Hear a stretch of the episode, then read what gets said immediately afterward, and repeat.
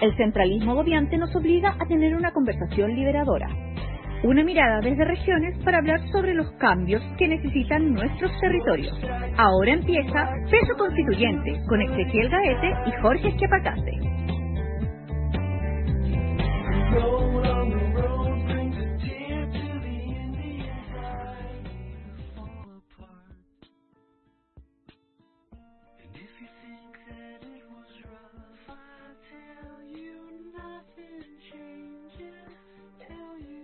Estamos ya en este tercer capítulo de Peso Constituyente, el podcast sobre descentralización, donde queremos hablar de los problemas nacionales, pero desde una perspectiva regional. Eh, como dice la introducción, tratando de aliviarnos de ese centralismo que nos mata. Y en esta odisea, eh, en esta épica lucha, me acompaña como siempre Ezequiel Gaete. ¿Cómo estás, Ezequiel? Hola, Jorge. Muy bien, gracias. Gracias por, por la presentación de siempre. Em, en este episodio, en este capítulo del podcast, tenemos a una interesantísima invitada. Eh, creo que em, vamos a, poder tener una conversación muy relevante sobre uno de los temas que em, cada cierto tiempo nos aparece.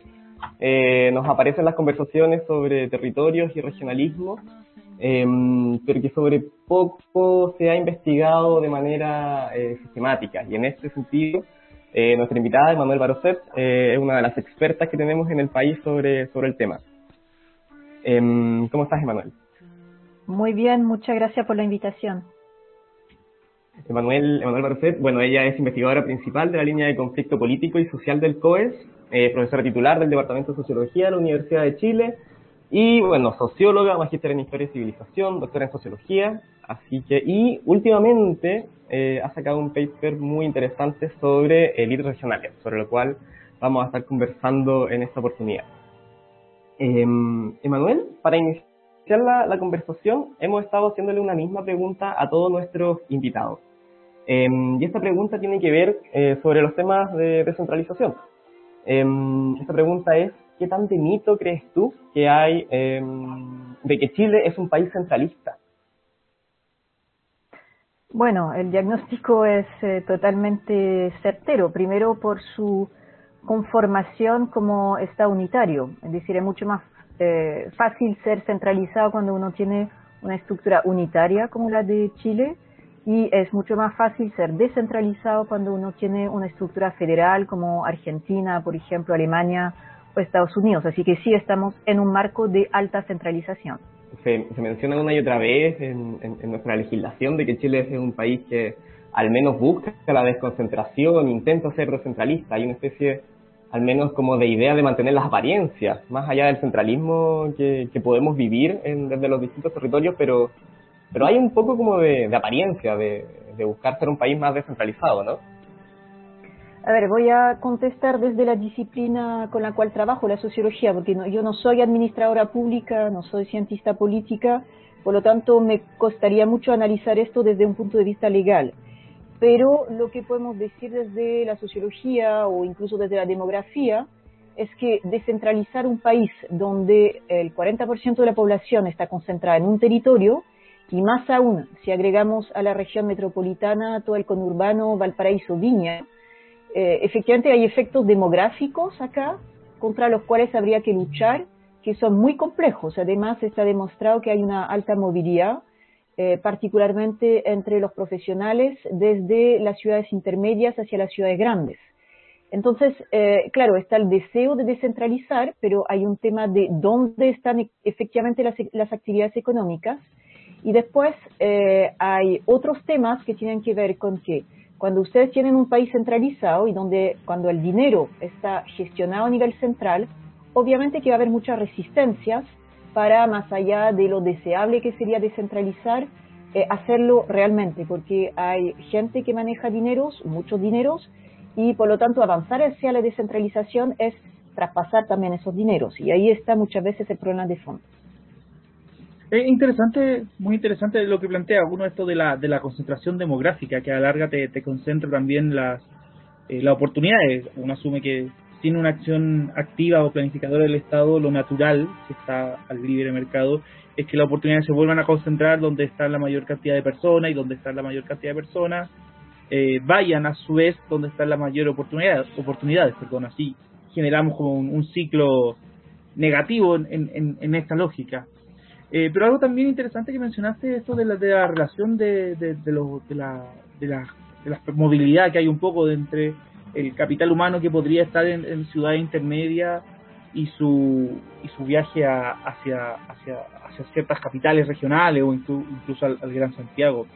Em, no sé si podría profundizar un poco más en, en, esa idea, porque quizás hay un tema ahí de, cómo poder eh, potenciar y, trabajar con, con, con, esas capacidades que a veces se necesitan en la misma región para poder desarrollar esas oportunidades que antes mencionaba, de, de desconcentrar también los poderes económicos. Bueno, hicimos hace algunos años eh, un estudio de movilidad social en Chile con datos del conjunto del país eh, y nosotros mostramos que por ahí, por el 2010, es decir, antes de que empezaran realmente las olas de protestas, ya había mayor dificultad, por ejemplo, de que los hijos de una familia que viene del campo pase a la ciudad. ¿ya? Eh, no era tan así 10 años antes, con estudios que se habían hecho en la Universidad Católica, pero lo que nosotros demostramos en el proyecto de Desigualdades y que ya la barrera del paso del campo a la ciudad era más alto. Eh, entonces, bueno, hay este tipo de barrera que ha aumentado en el último tiempo, pero también está el tema de las oportunidades educacionales. Sabemos que no hay universidades o todas las carreras en todas las regiones del país, pienso en Magallanes, por ejemplo, y después las oportunidades laborales no están tampoco repartidas de la misma forma.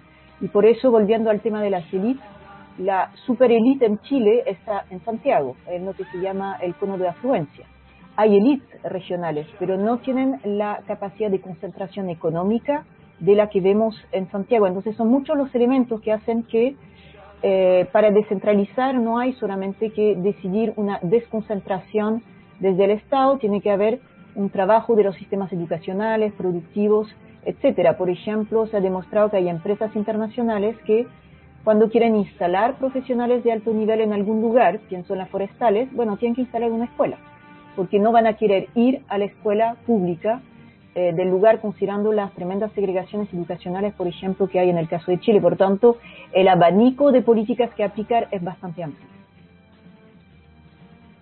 Interesante lo, que planteas, porque no, no, habla también de esta, de esta relación eh, elite, supra-elite con, con elite regional, eh, y también la necesidad de, cierta planificación. Y ahí yo quiero entrar quizás también a, este tema que, que habías que, que mencionabas de, tu estudio de, la élite política y, el cohecho. ¿En qué sentido me gustaría preguntar?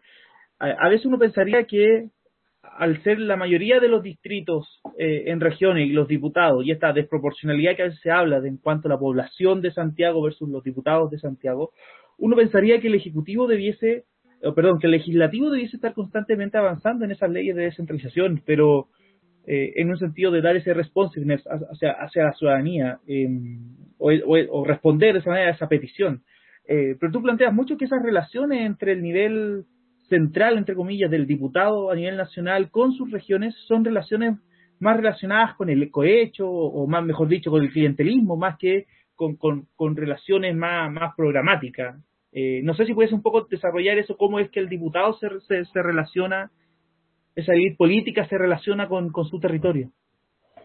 Sí, es una pregunta muy interesante esa. Bueno, eso refiere a otro proyecto de investigación en el cual he trabajado en los últimos años con eh, Vicente Espinosa de la USAR, con un colega estadounidense, Peter Ciavellis, y una colega inglesa que está en, Londres.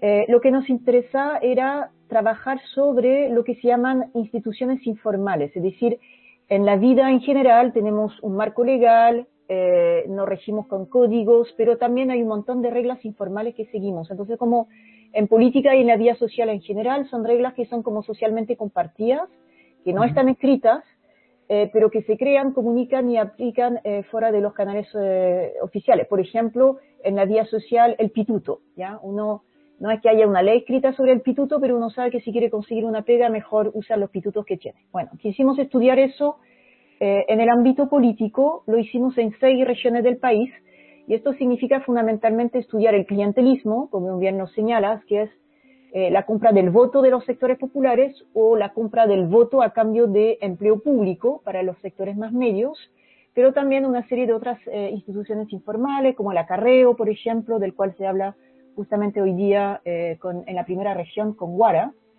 eh, u otras instituciones que tienen que ver con arreglos, ¿ya? Y eso lo hicimos en seis regiones del país. Magallanes, y Iquique, queríamos las dos extremas, también tenemos Concepción, tenemos la sexta región porque queríamos una rural, tenemos Valparaíso y tenemos un distrito de eh, la región de Santiago. Entonces, sobre lo que tú eh, señalas, el problema que hay en Chile, o sea, no hay un problema, es así. Eh, los diputados y senadores, ambos cargos, son elegidos territorialmente, ya por la población del distrito o la circunscripción. Por lo tanto, tienen una relación con un elector X o Y que vive en un territorio específico, pero su rol del parlamentario o del senador es hacer las leyes de la República. No es necesariamente defender los intereses de su región. ¿ya? Entonces hay una especie como de distancia entre la lealtad que yo debo a mis electores, porque ellos me eligieron en una circunscripción o un distrito específico, y la pega que me toca hacer, que es más bien escribir las leyes para la nación. Entonces, claro, eso explica que haya una especie como de entrampamiento si a ti eh, tú mantienes tu lealtad con tus eh, electores a través de eh, favores, a través de clientelismo, entrega de empleo público. No digo que todos lo hagan así, ya de hecho en el artículo precisamos bastante más, tomamos algunos casos emblemáticos, pero eso obviamente significa que en el momento que te van a decir, ¿saben qué? Eh, pensando en Concepción, no vamos a dar plata por igual a toda la junta de vecinos, sino que vamos a juntar un gran centro económico X, que permita levantar la región. Bueno, obviamente que el diputado el senador va a estar tensionado entre eh, mejor repartir un poco cada uno para dejar a todos contentos versus hacer una gran inversión que el elector promedio no va a ver o le va a ser muy lejana. Entonces hay una tensión ahí que es muy interesante y además sabemos que el voto clientelar se ha reforzado en los últimos años, particularmente desde la reforma del 2012 del voto voluntario, en que ahora las autoridades en todos los niveles necesitan menos votos y son más fáciles de eh, tener esos votos como cautivos. Ahí eh, es interesante que mencionas este como desacople un poco en, lo que uno espera, o, no espera, lo que la teoría se dice de esta tensión del, del, senador diputado de las leyes nacionales y de y del, del, y del perdón y del pueblo que le pide también cierta visión sobre el beneficio personal o, elementos de, del, del jardín de, de cada persona.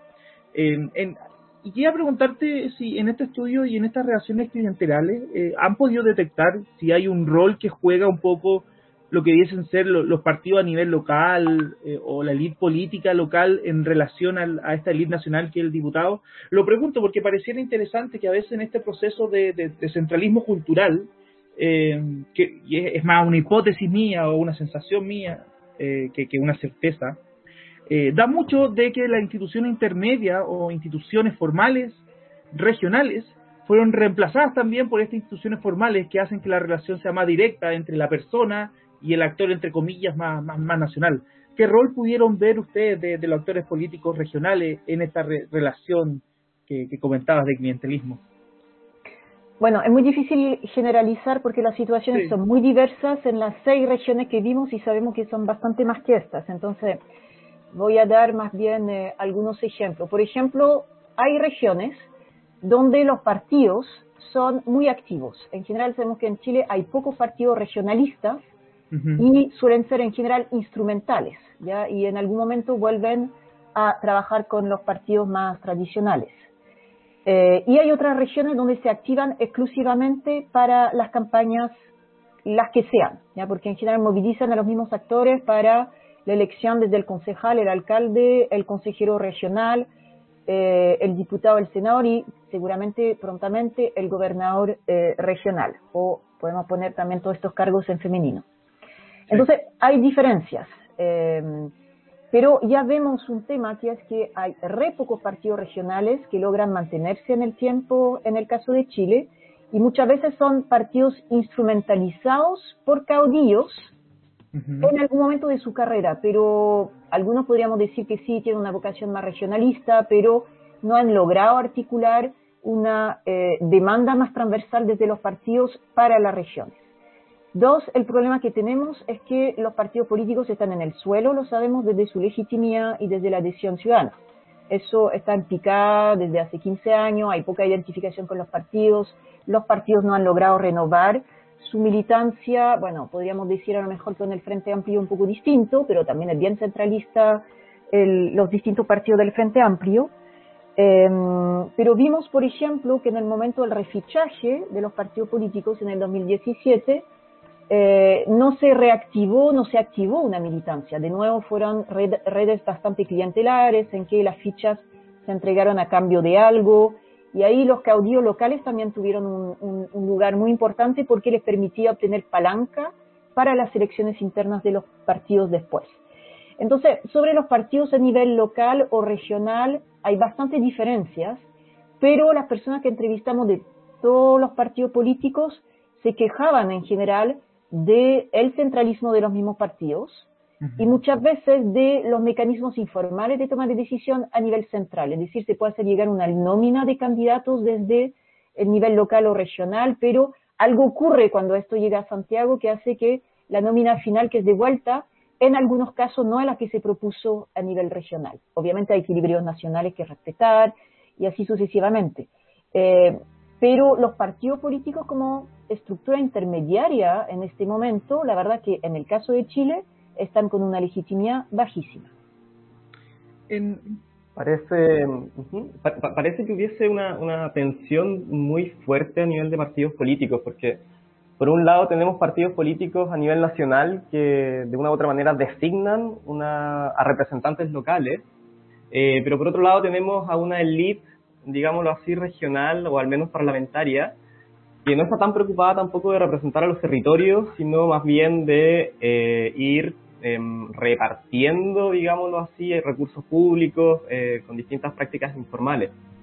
Em, si, tenemos, si esto es verdad, si esto fuese así, no, no sé qué opinas, em, ¿qué, ¿qué, nivel de representación tendrían entonces los territorios finalmente? Pareciese que ese, ese espacio de, bueno, ¿quién me representa? A mí desde mi provincia mm, no está muy, no está muy completo. A ver, nosotros en el proyecto hemos intentado sacar esto de una discusión normativa, si es legal, ilegal, si está bien, si está mal.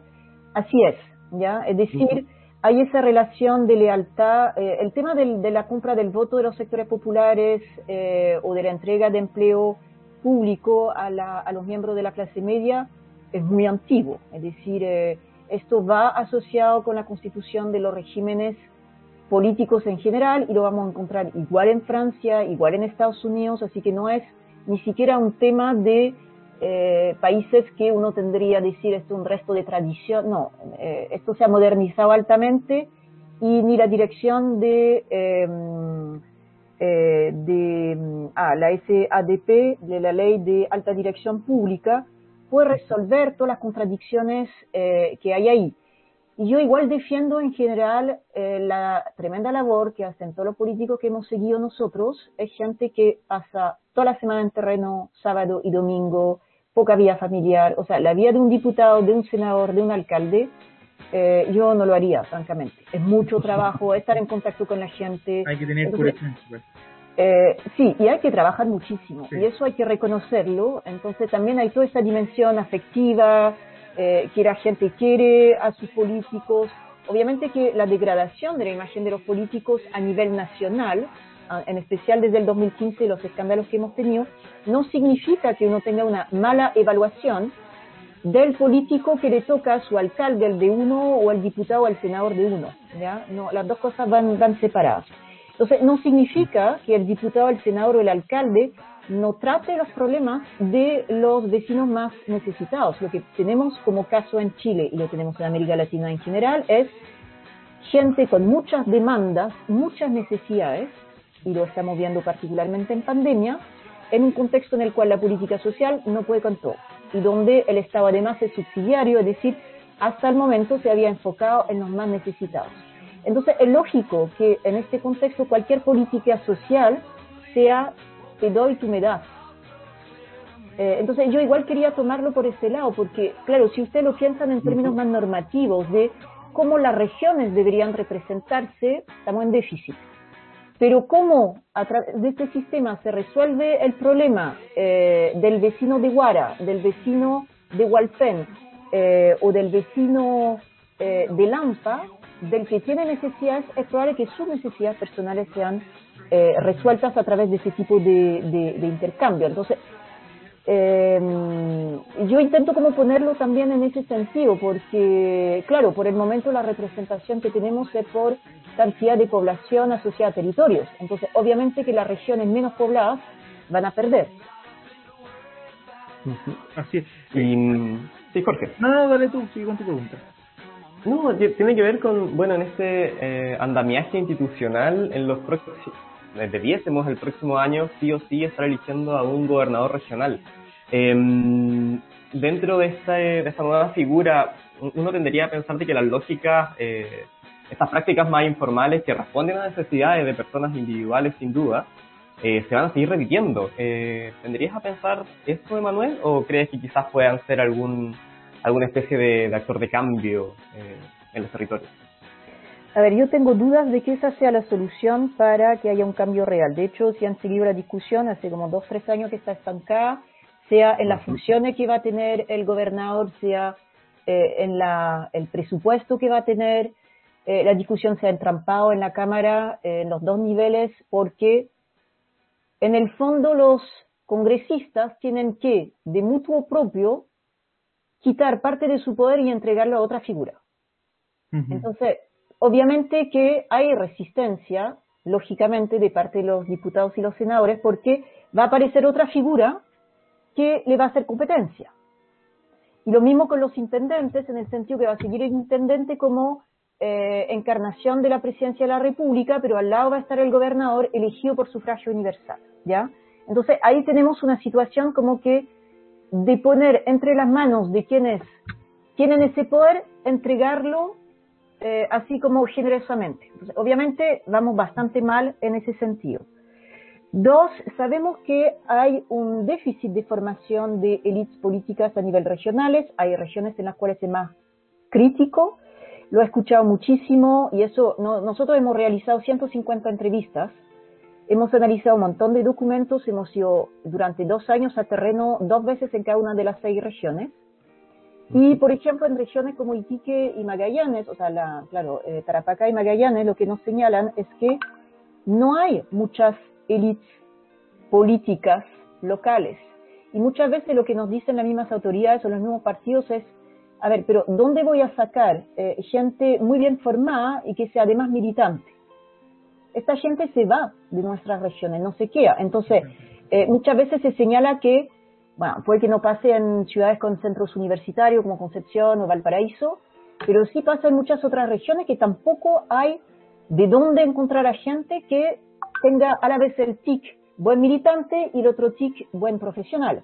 De hecho, es una de las limitaciones para la eh, alta dirección pública para pasar por concursos eh, los cargos regionales, que eso está avanzando, pero por ejemplo que llegue esto a, nivel municipal significa que sencillamente no va a haber candidatos. Entonces, ahí de nuevo es una situación eh, bastante compleja y además, justamente por la forma en que se van, digamos, fogueando personas en el sistema político, la verdad que es probable que formemos más caudillos o caudillitos. ¿ya? Ustedes se acordarán, por ejemplo, en las elecciones de consejeros regionales, cuando empiezan a ser elegidos a partir del 2013 y en la última elección, es un cargo que es muy apetecido por las dinastías políticas, las dinastías familiares, para foguear a algún, algún miembro de la familia. ¿ya?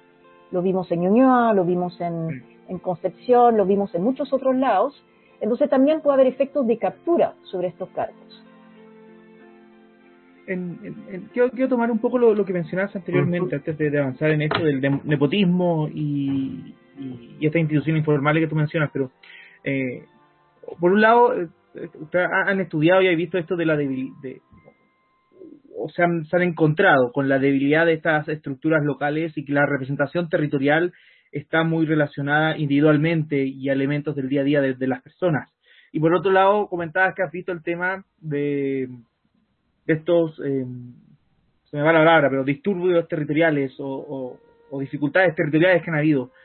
¿Existe alguna, alguna relación que pueda haber entre eh, la ausencia de, de una representación más tradicional o a la antigua, o más institucionalizada, y la existencia de constantes conflictos territoriales, uno asumiría que, asumiría que como la representación está tan individualizada en el problema de día a día, eso a veces dificulta a, los actores políticos eh, poder ver y adelantarse a esos conflictos territoriales más, más amplios. ¿Hay una relación ahí o, o, van por, por, caminos diferentes? Sí, hay una relación ahí que sea causal, que lo, une, lo uno explique lo otro, no creo, siempre son cosas bien multicausales. Sí, eh, pero sí, obviamente, considerando que muchas decisiones se toman en Santiago, eh, y que además lo sabemos, el sistema de representación en Chile es bastante elitizado y que durante muchos años los movimientos sociales en la calle eh, no lograban que sus demandas fuesen tratadas. ¿No? Eh, bueno, hay algunas demandas ambientales que han sido tratadas, pero muchas veces eran planteadas por clases medias altas, desde donde hay muchos expertos, arquitectos, urbanistas, mm. agrónomos, por ejemplo, entonces que tenían como mayor llegada para hacer tratar sus demandas pero otras como la estudiantil, como la feminista, eh, como todo el tema, eh, por ejemplo, la CFP, hemos visto que eso eh, no fue tratado, o cuando fue tratado, el tratamiento que le dieron las autoridades y particularmente el Congreso derivó en un sistema que al final sigue subsidiando desde el Estado o desde lo público los servicios privados, ¿no? Como cuando los estudiantes pedían gratuidad, eh, más universidad pública y en realidad lo que se genera un sistema de beca al portador y por lo tanto el, estudiante eh, va a la universidad que quiere y eso bien para las universidades privadas, pero reforzó a las universidades privadas. Entonces, eh, claro, el problema que hemos tenido era un sistema político deslegitimado que no lograba tratar bien las demandas desde la sociedad y eso además, mala suerte para el presidente Piñera, desaceleración económica, que parte con la baja del precio del cobre en 2014, que se agrava con la crisis eh, comercial entre China y Estados Unidos, eh, y eso genera muchas más dificultades para el caso de Chile, baja el crecimiento, aumentan los precios y ahí gran Big Bang con eh, el estallido. Entonces, sí, el, el hecho de que no haya una forma de tratar localmente muchos de los problemas, lo vemos, por ejemplo, con la zona de sacrificio, ¿no? El tema tiene que ser escuchado y tratado en Santiago, si no, no es tema. Eh, a pesar de la legitimidad de las demandas, o que muchas veces tienen que salir fuera de Chile para presionar al Estado de Chile, tiene razón. Hay un elemento importante ahí en la falta de tratamiento y representación. Eh, pero yo diría que también hay muchos otros elementos que se han agregado que han hecho que las protestas han aumentado, que por lo demás un ciclo que parte en el 2011 para el caso de Chile, pero también estamos en un ciclo global eh, de mayor protestas, porque también hay un tema de concentración económica, tanto en Chile como a nivel global, que explica en parte por qué hay tanta demanda de redistribución territorial o de otro tipo. Eh, quiero tocar un, un, tema que a veces yo en conversaciones, eh, amigos dicen, eh, por estas razones del cohecho, es que no, no quiero darle más poder a las regiones. Y yo le, le respondo, bueno, lo que pasa es que no te enteras de, de, esas relaciones que también se pasan en, Santiago. Y la verdad tengo que admitir, yo cuando le digo eso a mi amigo lo hago más de guata que por tener certeza. Eh, y aprovechando que, que usted ha, podido estudiar diferentes casos, tanto en distrito en Santiago como, como en diferentes tipos de regiones, eh, me gustaría preguntarle si estas relaciones clientelares son, son más propias de regiones o, o este distrito de Santiago que estudió y ha podido ver se replican de igual manera o con diferentes intensidades. A ver, primero haría una distinción entre los términos. El cohecho, como tal, es penado por la ley, ya es un delito de corrupción, donde eh, lo que se hace es que se da en general una coima a alguien eh, o se le paga directamente dinero por algo. Entonces, si yo soy alcalde y al elector le doy 10 mil pesos o le doy 50 mil pesos por votar, esto es cohecho, ¿ya? Pero el clientelismo no necesariamente implica un intercambio de dinero. Puede ser solamente porque yo en el marco de la política social del lugar he ayudado a una determinada familia, que eso también varía mucho según las regiones, ¿no? no me acuerdo en Iquique, por ejemplo, con el alcalde Soria, gran caudillo eh, del norte, eh, él regalaba terrenos desde los años 60 a los pobladores, que eran además de bienes nacionales, ni siquiera de la municipalidad, eh, y claro, eso explica que tres generaciones después la gente siga votando por él. En otras regiones va a ser otra cosa, por ejemplo, la torta de cumpleaños, eh, llevar a los adultos eh, mayores a la playa. y ahí no hay dinero físico intercambiado. Entonces, el clientelismo no necesariamente implica la venta real del voto, e implica muchas veces un elemento afectivo, es decir, yo voto por fulano porque me ha solucionado muchas veces mi problema. Por ejemplo, no sé, en Santiago Centro, cuando la vine era alcalde, eh, regalarle una silla de ruedas a una familia donde hay un niño discapacitado es solucionar un gran problema. O regalar eh, un ataúd, que suele pasar mucho en regiones, una familia eh, en duelo, también es una gran solución. Obviamente que se personaliza, de repente puede ser la política pública del municipio, eh, pero se personaliza y se da la sensación que es esa persona específica la que dio eh, ese beneficio. Entonces, quiero separar el clientelismo, que no siempre es ilegal, de cohecho que sí está penado por la ley. Y después sobre si hay diferencias entre regiones o Santiago, a ver, la mano de la Contraloría, eh, la mano de los partidos políticos, obviamente llega menos eh, en regiones. También es muy importante porque es más fácil que esto ocurra cuando no hay nadie que lo denuncie. Entonces, donde hay prensa local fuerte, es más probable que se denuncie. Por ejemplo, en, Magallanes, donde hay una prensa local eh, fuerte, se denuncia más, ¿ya? Eh, de ahí, obviamente, que haya suficientes pruebas como para que esto llegue a tribunales y que haya una sanción, como es el caso, por, ejemplo, ahora en Guara, estos días, eh, es mucho más complejo.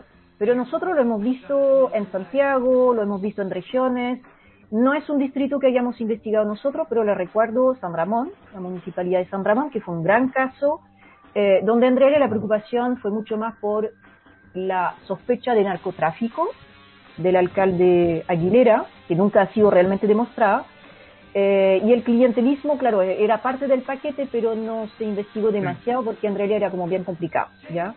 Y en el Partido Socialista han avanzado, lo han excluido, pero está su hermana retomando una parte de la, de la herencia política eh, desde el Consejo Regional.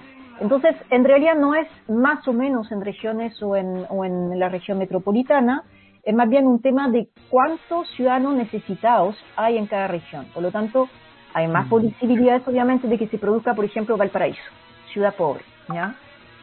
Eh, y claro, con el Frente Amplio cambia un poco, pero eh, fue como el, gran escenario del clientelismo durante mucho tiempo y muchos concejales lo siguen practicando porque también es algo que los electores esperan. Entonces, no es tampoco llegar y decir, a ver, yo no, no intercambio nada por el voto. Pero cuando es una tradición instalada y que es lo, que el elector espera, tampoco es tan fácil eh, desconstruir esa relación hay una, hay una idea que me, que me queda dando vueltas de, que mencionaste anteriormente, Manuel, em, que tiene que ver con eh, la formación de las élites regionales, de, lo que cuesta em, tener em, recursos humanos, capital humano de, alto nivel en las regiones, que puedan ser capaces de llevar los procesos, por ejemplo, en este caso, que puedan ser capaces de denunciar eh, algunas prácticas informales que estén rayando ahí eh, lo, lo ilegal Em, pero parece ser una, una constante. Es también el argumento que muchas veces se usa para no entregarle más poder a, los gobiernos locales. Es, es el plan de, eh, bueno, pero ¿a quién le voy a entregar las responsabilidades? ¿Quién va a ser capaz de ejecutar el, gasto público de manera correcta o como yo lo hago? ¿Qué sé yo? En ese sentido, eh, ¿qué rol de pronto tienen las universidades, las universidades regionales? Eh, uno debiese pensar que debiesen ser motores tanto para la formación de capital humano avanzado como para retener talento. Eh, y para esto me remito al caso de Aysén, que uno de pronto debería pensar, bueno, quizás la región ha, tenido eh, mejoras en sus indicadores en los últimos años, em, pero de pronto quedan mantos de duda de, cuál es el verdadero rol que están teniendo las universidades regionales en formar y retener eh, capital humano avanzado. A ver, las universidades forman, no pueden retener. Una vez que el profesional egresó, Claro, a lo mejor uno le puede ofrecer un posgrado, pero la única manera de retenerlo es con un empleo y con eh, ventajas, eh, no sé, en términos educacional para los hijos, cuando esa persona ya primero entra al mercado laboral y dos, tiene hijos y los quiere escolarizar en buenos establecimientos. Sabemos que para el caso de Chile hay una especie como de segregación escolar tremendamente fuerte y cualquier familia va a hacer lo posible para escapar del sistema público en general, a menos que sea eh, un colegio de élite pública. Entonces, eh, la verdad es que eh, vuelvo más al tema del, del mercado laboral. Las universidades eh, hacen lo que pueden, muchas veces también han tomado como un rol en la formación para temas relevantes locales. Pienso en la Universidad O'Higgins, la Universidad de Aysén, que también atrae a gente desde Argentina, ¿no? Ahí eh, formando un, un, doble polo también con Magallanes, eh, con los colegas argentinos. Pero de ahí a que esas personas eh, no migren a ciudades intermedias o grandes es otro tema. Bueno, vamos a ver ahora con la pandemia y la gente hacia convivir en departamentos en grandes ciudades.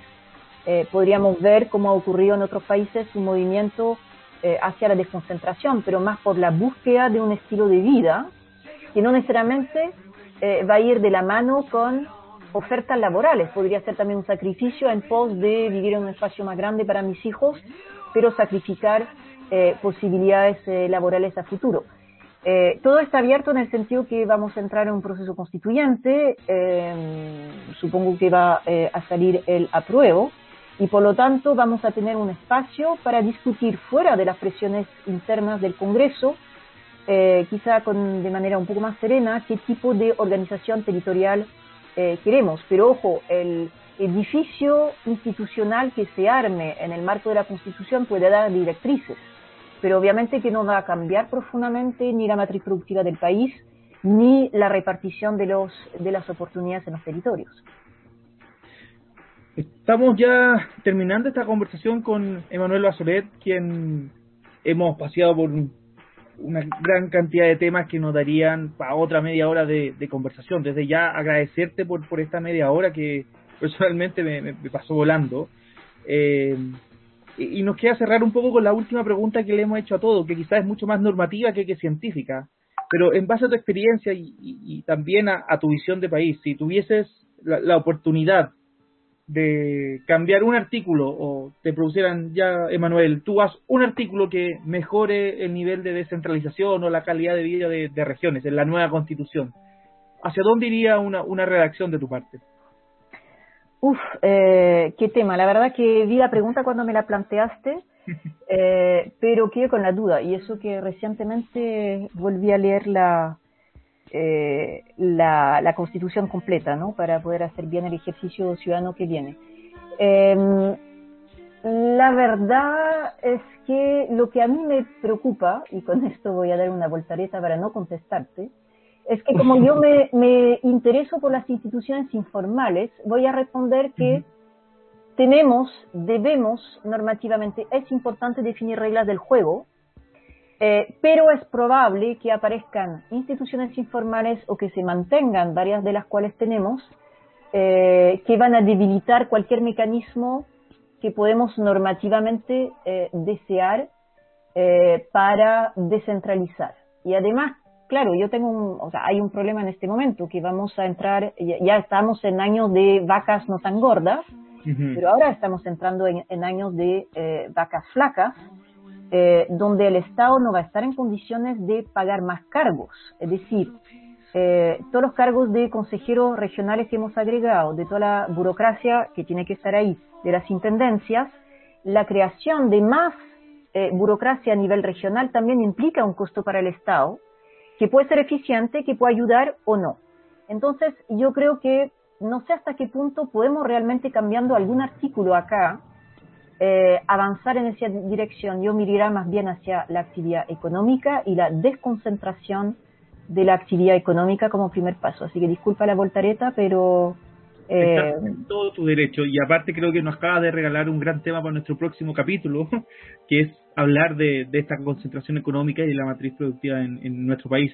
Emanuel, nuevamente, muchas gracias por estar acá en Peso Constituyente, el podcast sobre descentralización y hablar de lo nacional desde esta perspectiva territorial. Nada más que volver a agradecerte por esta entretenida e interesante conversación.